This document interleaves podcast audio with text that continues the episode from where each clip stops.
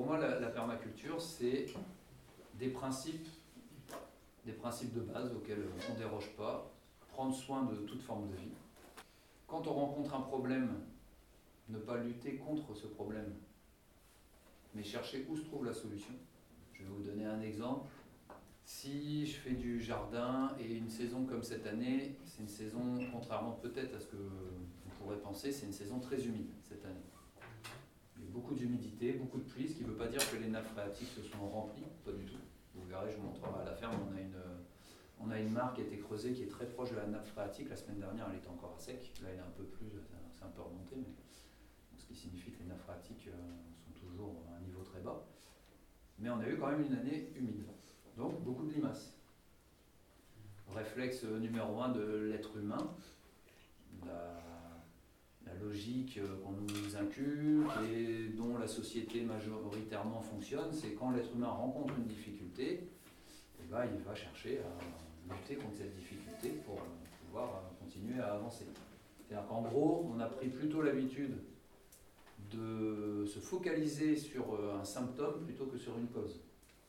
Donc l'exemple des limaces, je rencontre euh, la difficulté, vu que c'est très humide, les limaces, bah, pour elles, c'est un, climat euh, idéal, elles peuvent se déplacer facilement, parce que plus c'est sec, moins elles peuvent se déplacer facilement et s'épanouir. Donc plus c'est humide, mieux c'est pour elle. Et en plus, plus la végétation va pousser, donc plus il y a de nourriture pour elle. Si je fais un jardin classique euh, où rien, il n'y a que mes légumes qui poussent sur ma terre, bah, ça va pulluler de limaces. Et les limaces, la seule chose qu'elles auront à manger, c'est quoi?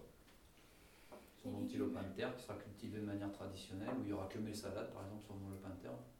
À toutes mes salades, je vais, je vais mettre euh, du traitement pour, euh, pour buter toutes les limaces. Donc nous, on ne va pas raisonner comme ça, puisque déjà, de toute façon, on, considère qu'on n'a pas, voilà, pas la, le dessus sur la limace. Donc on va chercher pourquoi sur notre terrain j'ai plein de limaces. Donc si je suis sur un terrain traditionnel, euh, donc j'ai élaboré mon, mon, lopin de terre, j'ai que de la terre et j'ai que des salades, je vais me poser la question, bah, pourquoi mais j'ai plein de et qu'elles bouffent toutes, mes salades. Je vous ai donné la réponse en même temps. Pourquoi? Parce qu'en fait il y a des salades à manger. Donc déjà, premier réflexe, c'est se dire bah, peut-être qu'il va falloir qu'il y ait d'autres choses à proposer aux insectes euh, qui viennent manger mes légumes pour qu'ils mangent autre chose. C'est pour ça qu'en permaculture, on ne va déjà pas fonctionner en monoculture, on ne va pas faire pousser que des salades au même endroit, on va faire pousser euh, différents, euh, différents légumes. On va laisser aussi un maximum de végétation tout autour. Et en plus, on va qu'on appelle faire du compostage en direct, c'est-à-dire que la plupart des ou de nos déchets verts de cuisine, par exemple, de légumes, ou les plantes qui poussent et qui vont nous déranger parce qu'on veut euh, cultiver certains légumes à cet endroit-là, et parce qu'on va enlever, on va tout laisser sur place. La limace, c'est un peu comme pour nous, euh, si elle a à manger euh, par terre, elle ne va pas se fatiguer à grimper sur une, une salade, elle va manger ce qu'il y a. Donc ça, c'est premier, en fait, finalement, première aide que la limace nous apporte, premier indicateur. On peut réfléchir aussi en termes de chaîne alimentaire. si ça pullule de limaces, au niveau de la chaîne alimentaire, qu'est-ce que ça peut signifier? Déjà, qu'est-ce que c'est qu'une chaîne alimentaire? Les limaces, elles mangent quoi Tu sais, tu fais la flèche et tu mets ce qu'elle, elle mange. Voilà, la salade. La salade, elle, elle a besoin de quoi pour, euh, pour pousser? Elle consomme quoi? De l'eau et de l'eau. Ouais, mais enfin là, euh, on va aller sur. Euh, aller plus dans quoi Elle utilise ah, quoi Ouais, et donc dans la terre, elle va utiliser quoi Matière minérale? Ouais, les nutriments du sol. alors, moi je parle avec mon ok. Donc on va mettre, on va mettre globalement le sol, en fait. Elle a besoin du sol pour pousser. Un sol vivant, on peut rajouter. Ok, on va repartir dans l'autre sens. J'ai plein de limaces et normalement, qui mange les limaces? Alors on va essayer de multiplier, puisque là j'ai le problème donc des limaces et je me dis, bon, bah, il, faut que je il faut que je travaille sur les chaînes alimentaires, il faut que je travaille sur les écosystèmes dans mon jardin pour qu'il y ait un maximum de prédateurs de, des limaces. Ouais, on peut donc faire des, on peut faire des nichoirs, des arbres encore plus facile, des arbres, mais effectivement, on peut rajouter des nichoirs, parce qu'en plus c'est sympa de faire des nichoirs, ça marche bien. Euh, aussi des, des haies, des petites haies, c'est aussi des lieux d'accueil pour les oiseaux. je vous donne un, petit tips, un petit exemple aussi. Quand on se promène et qu'on voit, ou même, enfin, je ne sais pas si chez vous, vous avez le, cas, si vous avez un jardin, souvent, ça arrive souvent qu'il y a du lierre qui pousse sur un arbre. Et on a tendance à croire que le lierre va étouffer l'arbre. Donc ce qu'on va faire, c'est qu'on va euh, enlever le lierre. Alors qu'en fait, ce n'est pas le cas. Je crois que vous avez, euh, ça, fait le lien peut-être avec ce que vous avez vu la, fois dernière avec euh, Madame Atap. C'est-à-dire que là, on est dans une collaboration entre deux êtres vivants. le lierre et l'arbre vont collaborer. Donc l'arbre va servir de support euh, pour le lierre et le lierre, lui, par contre, en échange, il apportera euh, des nutriments par ses racines à l'arbre. Mais en aucun cas, le lierre va étouffer l'arbre. Et ce qui est intéressant, pourquoi c'est aussi intéressant de laisser pousser le lierre euh, sur l'arbre et de le laisser s'épanouir, c'est à votre avis, qu'est-ce qui se passe au niveau du lierre? Si vous allez farfouiller un peu dans le lierre, hein? Ouais. en gros, on a un hôtel d'insectes euh, naturel. Les insectes, ils adorent aller vivre euh, sous les feuilles de lierre. Il y a tout un microcosme, euh, en dessous.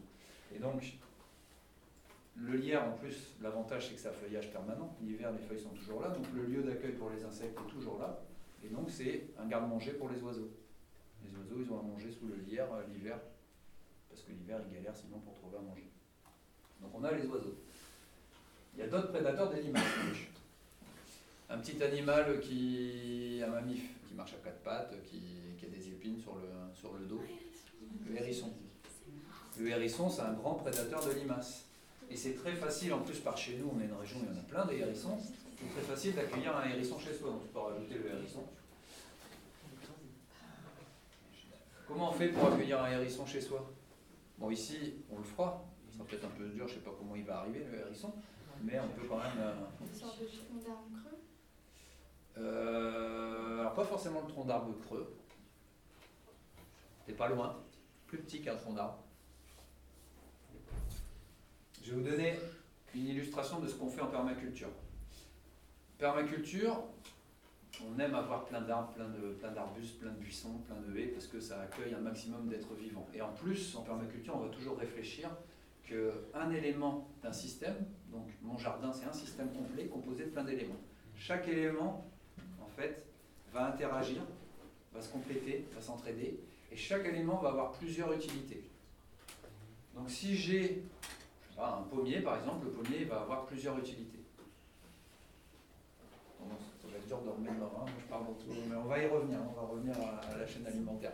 Mon pommier, il va me servir à produire des fruits, euh, il peut me servir, on verra un peu plus tard, je vous expliquerai, il va me servir à plein d'autres choses dans un poulailler, dans une basse-cour. Il va avoir plein de sens aussi. Et puis, il va me, il va me servir aussi, parce que enfin, n'importe quel arbre, n'importe quel buisson, arbuste, il va me servir au moment où je vais le tailler. Alors, moi je suis plutôt adepte des tailles légères, je ne vais pas tailler pour forcer, c'est pareil, dans le, dans le, respect de l'être vivant, bah, je vais respecter, j'ai beaucoup de considération pour les arbres, et c'est très intéressant si vous aimez bien la, nature, il y a plein d'ouvrages sur l'arbre qui sont vraiment euh, incroyables. On ne se rend pas compte en fait, c'est juste qu'on n'est pas sur le même espace-temps, sur la même logique aussi de, mais euh, c'est des êtres vivants très, euh, très développés. Et donc c'est pour ça que je ne vais pas forcer, moi on peut, on peut tailler pour forcer les productions des arbres fruitiers, mais moi c'est pas, pas comme ça que je fonctionne. Et donc pour, quand je vais tailler des, des végétaux, ça va juste être pour pouvoir continuer à circuler dans mon jardin en gros, pour pouvoir cohabiter le mieux possible. dans ce sens-là, je vais intervenir. Ou si vraiment je vois qu'il y a nécessité de tailler pour l'aider à se développer, mais pas le forcer. Et donc cette taille, en permaculture, donc si je taille, je vais récupérer plein de ce qu'on appelle des, déchets habituellement, et qu'habituellement on va les conduire à la déchetterie. Sauf qu'en permaculture, on va les garder, parce que ça va nous servir. Ça va nous servir, moi par exemple, ça peut me servir pour faire des animations nature, parce que je peux faire plein de choses avec, je peux faire du tressage, je peux faire des objets, je peux faire des jeux. Ça va nous servir pour, si on le coupe en petits morceaux ou si on le broie, ça va nous servir de paillage pour notre sol, donc pour nourrir le sol. On verra euh, aussi pourquoi c'est important de nourrir son sol. Et puis tout, tout, basiquement, ça va me servir pour faire des abris naturels pour, pour euh, la faune, en l'occurrence pour les hérissons. Très facilement, vous, vous, accumulez un tas de branches, un tas de bois, Vous le posez à un endroit du jardin, vous y touchez plus jamais, donc c'est réfléchi. Vous savez que c'est un endroit où vous avez laissé le tas de branches, voire vous pouvez le réalimenter régulièrement. Et un tas de branches qui ne bouge pas, c'est un habitat pour les hérissons.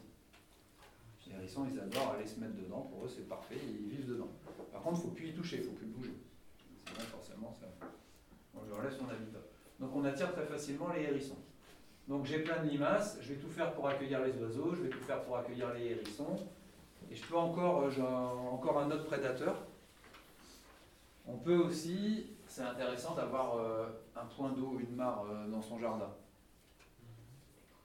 Premièrement, parce que le, point d'eau, ça peut attirer si vous ne mettez pas de poissons dedans, parce que si vous mettez des poissons, ils vont tout bouffer, il y, aura pas il y aura la concurrence.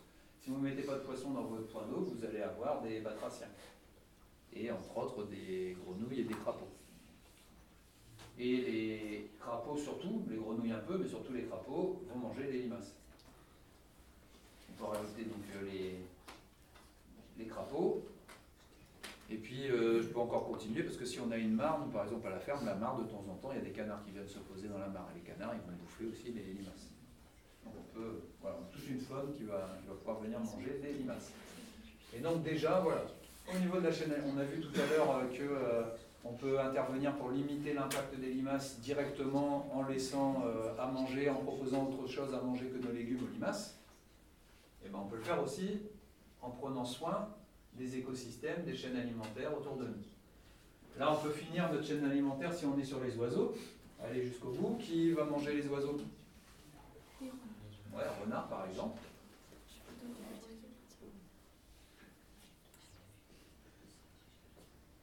Alors le renard, bien sûr pareil, on ne va pas intervenir, on va pas le. S'il si, rôde par chez nous, eh ben, on va composer avec lui. S'il mange les oiseaux, peut-être que ça peut être bien par moment si on a trop d'oiseaux. Euh, à d'autres moments, c'est moins bien parce que si on a un poulailler, il va bouffer nos poules. On va trouver des solutions pour qu'il ne mange pas nos poules. Et enfin, qui va manger le renard? Personne? Non, c'est pas forcément un mammifère. Qui va manger le renard? Ouais. Et donc, c'est en fait, c'est qui si on, si on fait un si on schématise rapidement ouais.